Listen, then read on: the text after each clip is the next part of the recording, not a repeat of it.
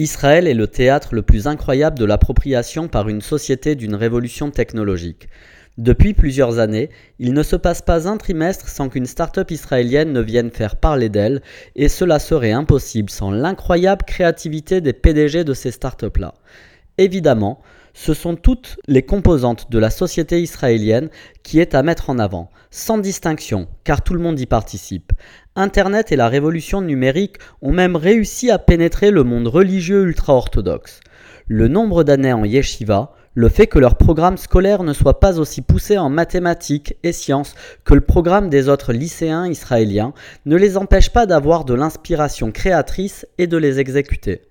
Des incubateurs, des conférences, des accélérateurs, du mentoring, des investisseurs sont autant de strates qui sont aujourd'hui d'actualité et qui leur permettent de construire des entreprises capables de changer le monde aussi.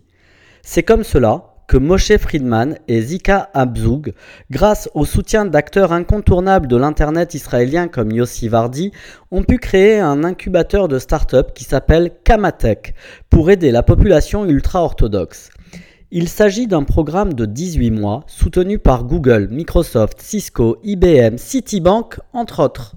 Depuis, Kamatech a grandi, proposant aujourd'hui 12 Angels, un programme pour mettre en relation et faciliter les rapports investisseurs et créateurs de start-up.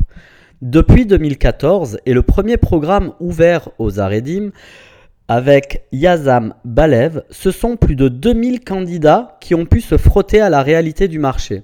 Et quelle qu'en soit l'issue, ce type de programme peut même leur permettre de trouver un travail dans des sociétés de l'Internet comme Wix, Plarium ou encore Iron Source, Outbrain ou Taboola.